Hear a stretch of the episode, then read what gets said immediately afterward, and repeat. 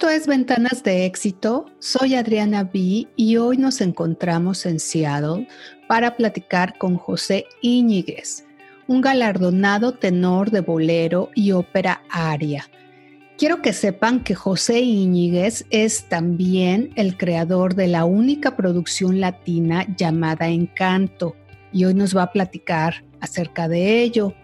Esta producción tiene como objetivo abrir camino al talento latino de Seattle y como todos saben, este espacio es para resaltar la pasión y trabajo de los hispanos. La verdad estoy muy emocionada de tener a José aquí para que ustedes descubran su historia, sus sueños, sus planes. Bienvenido José. Hola, gracias por tenerme. Otra vez, gracias por su interés. Para mí es un placer hablar con las personas cerca de arte y cerca de nuestra cultura, porque necesitamos más apoyo, especialmente en este país. Programas como la de usted hace eso, so gracias. Pues yo encantada, José, de que nos platiques de dónde viene esa pasión por la música.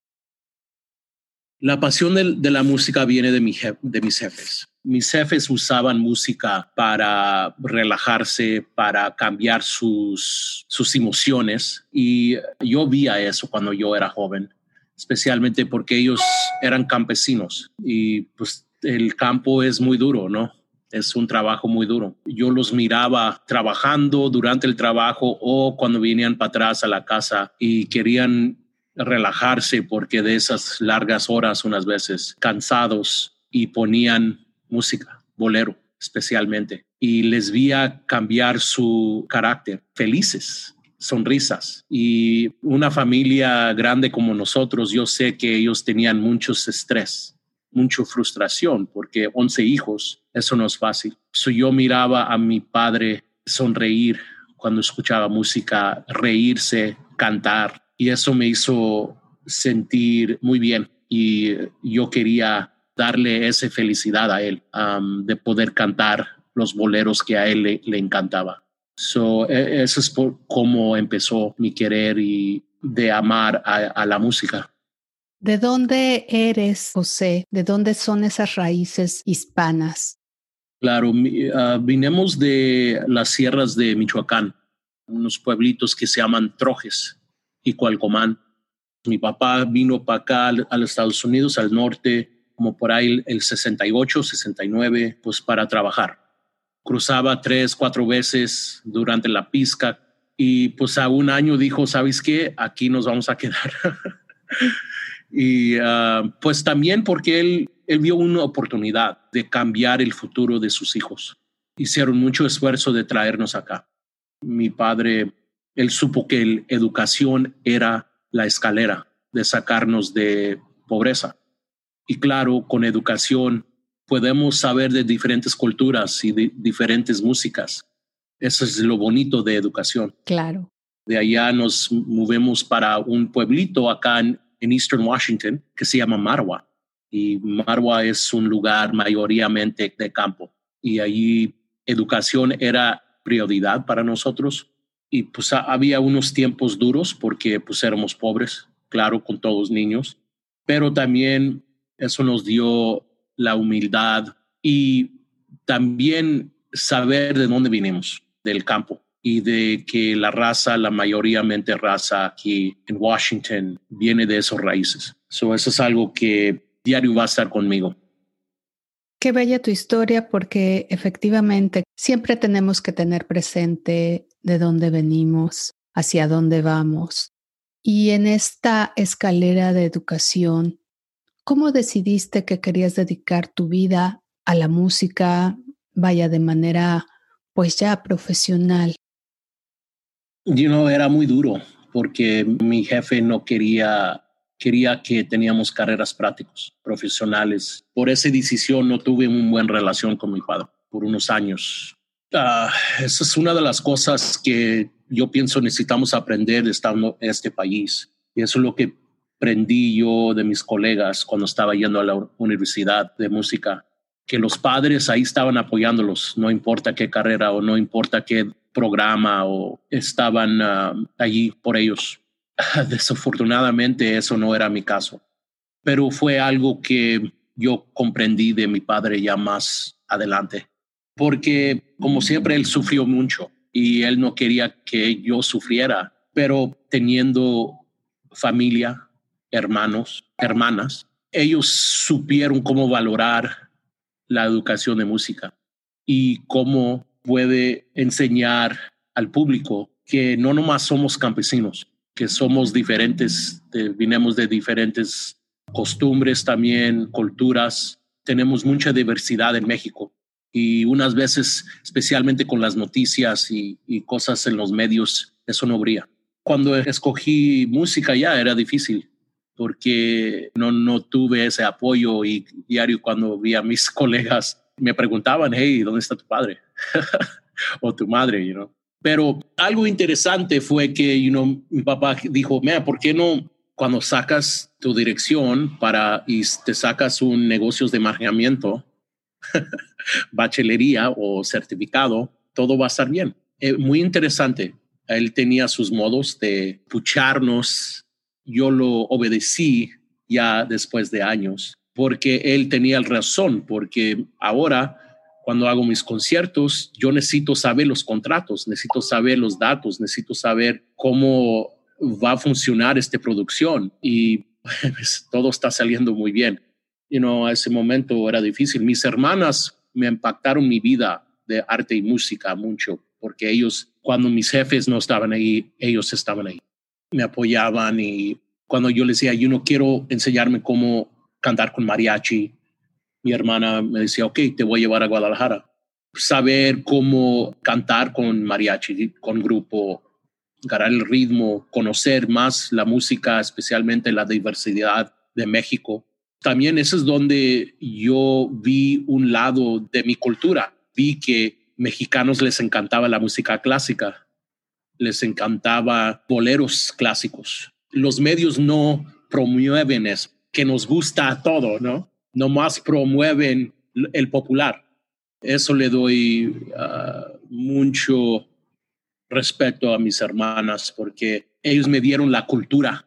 Empecé a viajar a muchos países. He, viajado a 45 países en el mundo, conociendo el mundo, conociendo diferentes culturas y pues sabiendo que pues la mayoría mente somos iguales, ¿no? Nos gusta todo, el igual, la, comida, el vino, la música. Pero una de las cosas que en, en estos viajes lo, lo que sentí y vi, que música clásica, música bolero, no importa de dónde vienes, lo puedes apreciar. Lo vi en diferentes países, la estaban escuchando y dije, oh my gosh, esta música no importa si lo comprendes, la lengua, la pueden comprender, la pueden sentir. La pueden sentir exactamente porque la música se siente, vibras con los sonidos, vibras con la voz. Y hablando un poco de voz, ¿cómo descubriste esta voz maravillosa de tenor que tienes? porque entiendo el tema de la música y toda la retroalimentación, todo lo que tus hermanas contribuyeron para que conocieras, para que te rodearas de todo este universo cultural.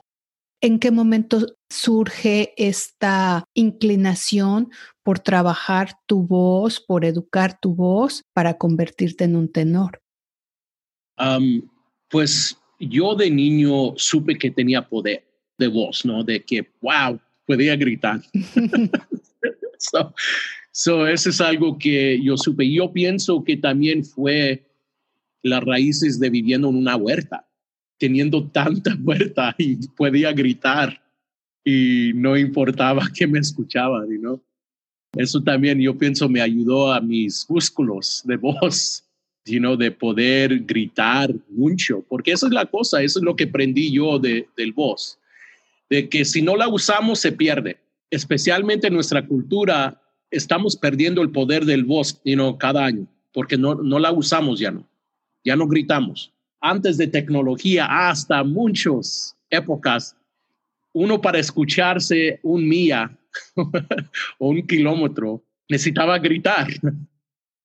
Y, uh, you como todo, fui cuando estaba en la universidad, estaba ahí por cuatro años y medio estudiando música, estudiando voz y theory, de you know, saber leer música. Y eso es cuando ya después saqué un certificado para ser mi padre feliz en negocios. Eso es cuando ya después dejé de música poquito y empecé trabajando en un the corporate world en downtown Seattle. Pero no era feliz, no estaba feliz. Estaba trabajando un buen trabajo, 12 años, carrera buena, pero no estaba feliz. Vine para atrás y encontré un profesor de voz en West Seattle y tenía una compañía que se llama In Good Voice.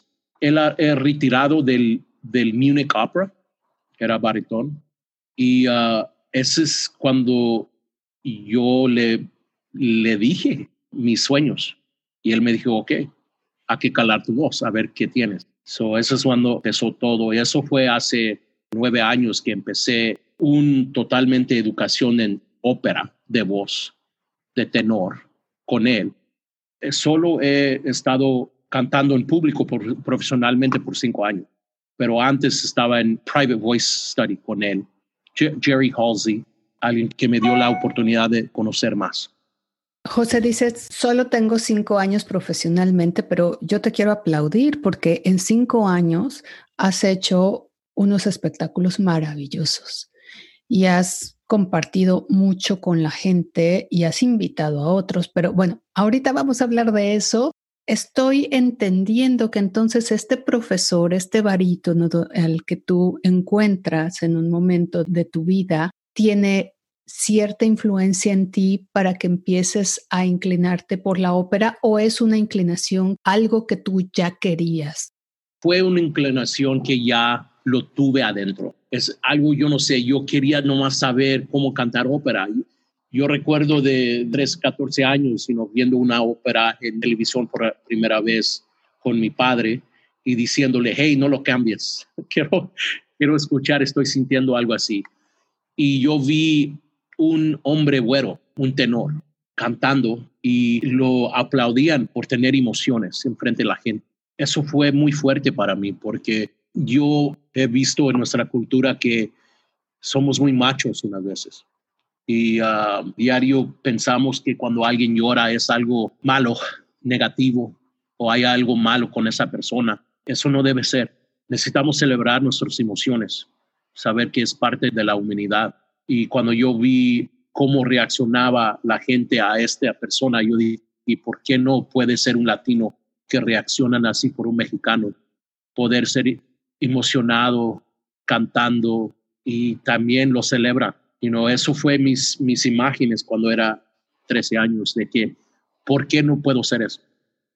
Desde los 13 años ya tenías esa imagen. Desde los 13 años ya tenías la idea de construir o de reunir áreas de ópera con boleros mexicanos? ¿O eso se fue dando con el tiempo, José?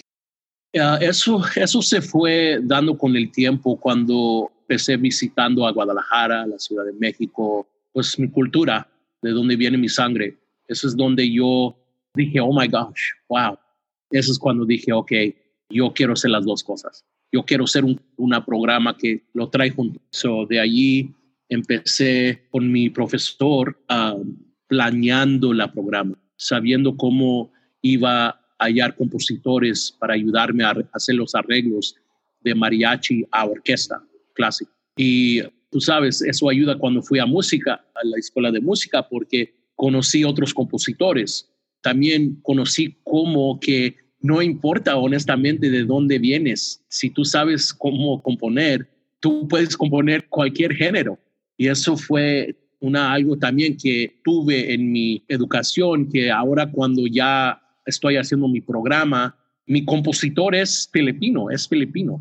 Él ni es mexicano, latino y no nada, pero lo escribe como si es. Y también eso me encanta de la música. No hay divisiones, no hay barreras de nada con la música. Exacto. ¿Y cuál ha sido el mayor reto al momento de crear esta combinación de ópera tradicional, boleros mexicanos acompañados de piano clásico? Me refiero a parte musical, pero también en la parte de la audiencia.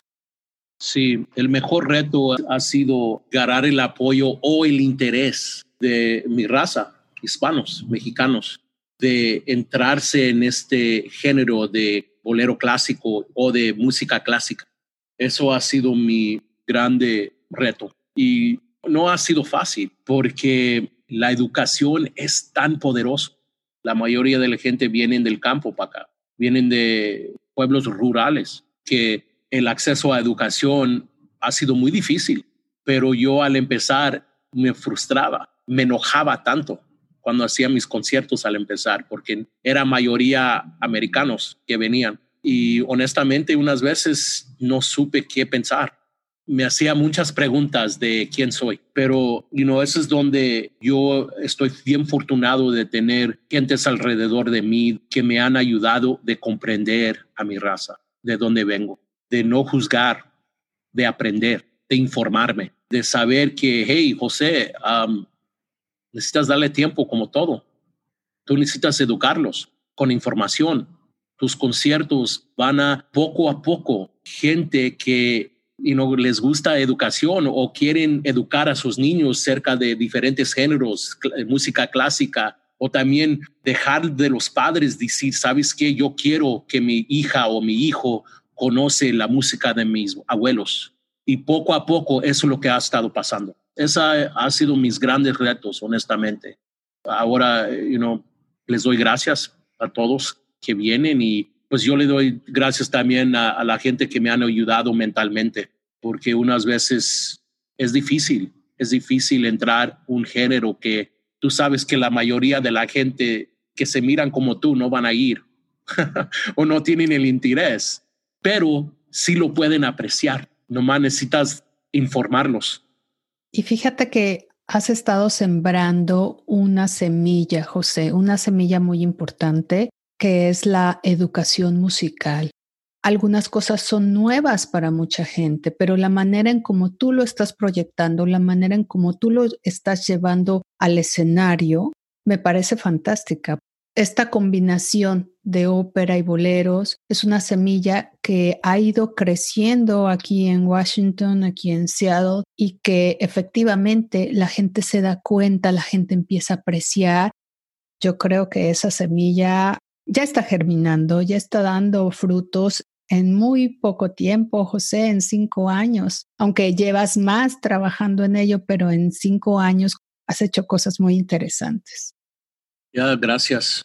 Y no, unas veces ya uno piensa qué más puede ser uno o también uh, qué más niveles y hay muchos más. Ojalá puedo ganar un Latin Grammy. Ojalá ellos también piensan que mi disco que apenas grabé lo aceptan también. Vamos a ver, es otro nivel como he tenido ya muchos.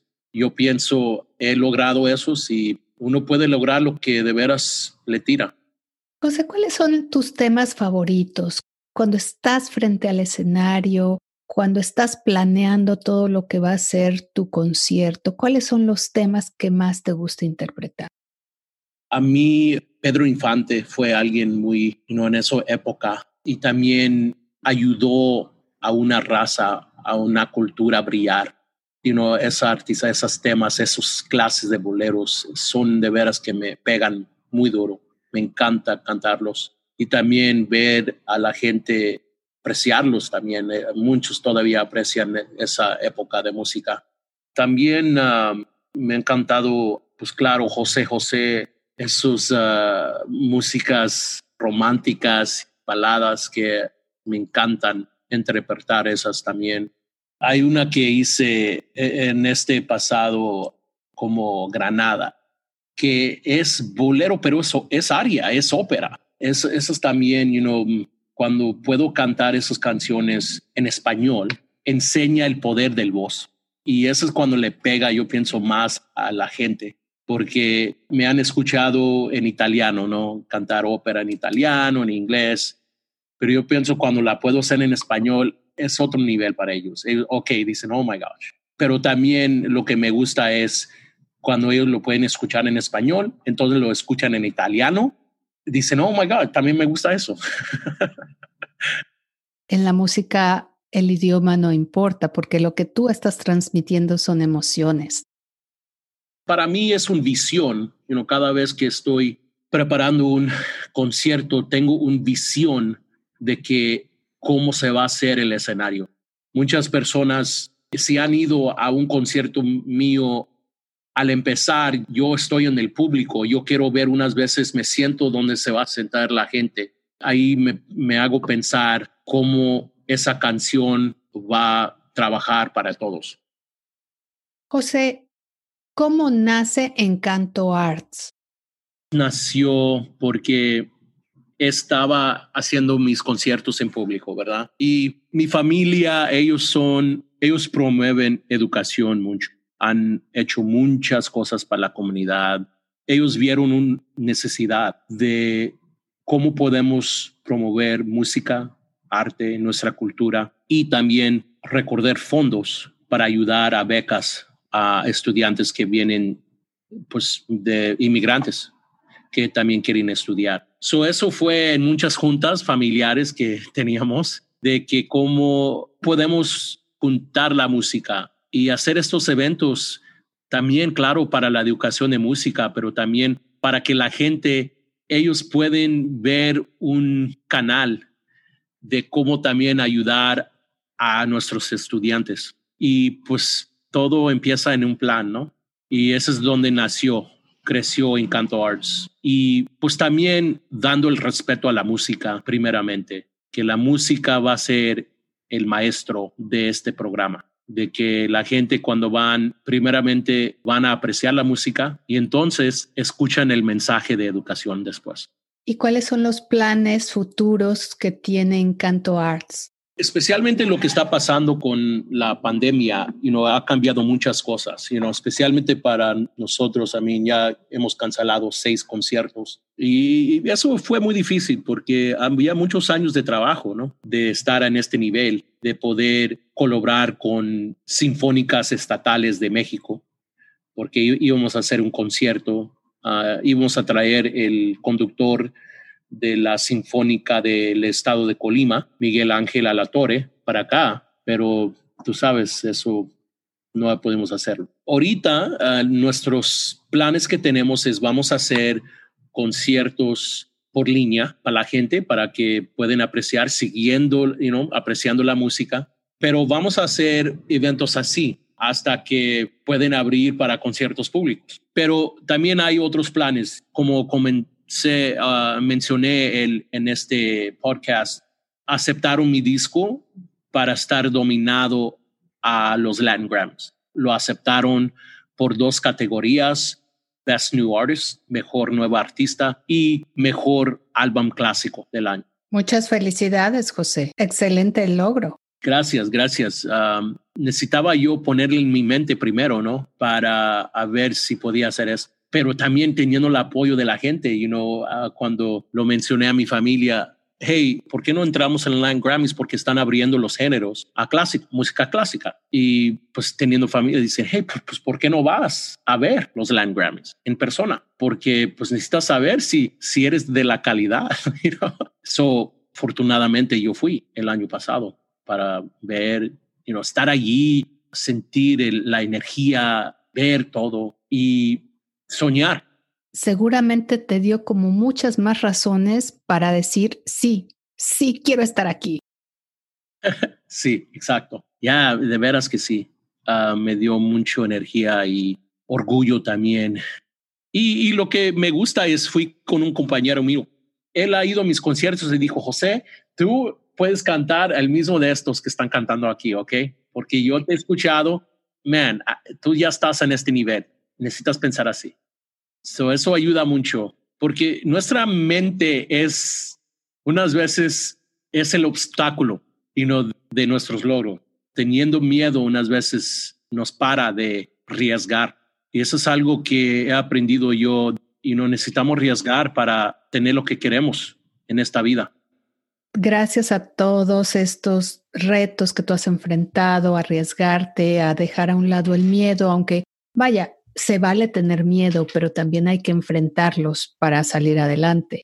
Exacto. Pero hay mucho más, hay mucho más de esta historia. So, hay que seguir escribiendo. Hay que seguir escribiendo la historia y ya nos platicarás qué pasa con esta nominación, cuáles son las buenas noticias. Estoy segura que vamos a recibir muy buenas noticias.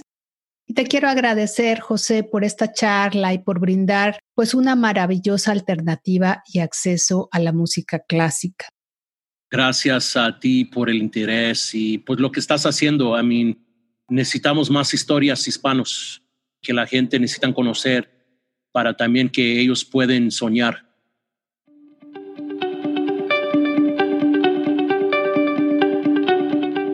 Para cargarte de nueva energía, te invito a que escuches nuestro próximo episodio. Nos conectaremos directamente a la Ciudad de México para platicar con Giselia Aguirre acerca del baile fitness. No te lo pierdas y conéctate con el talento.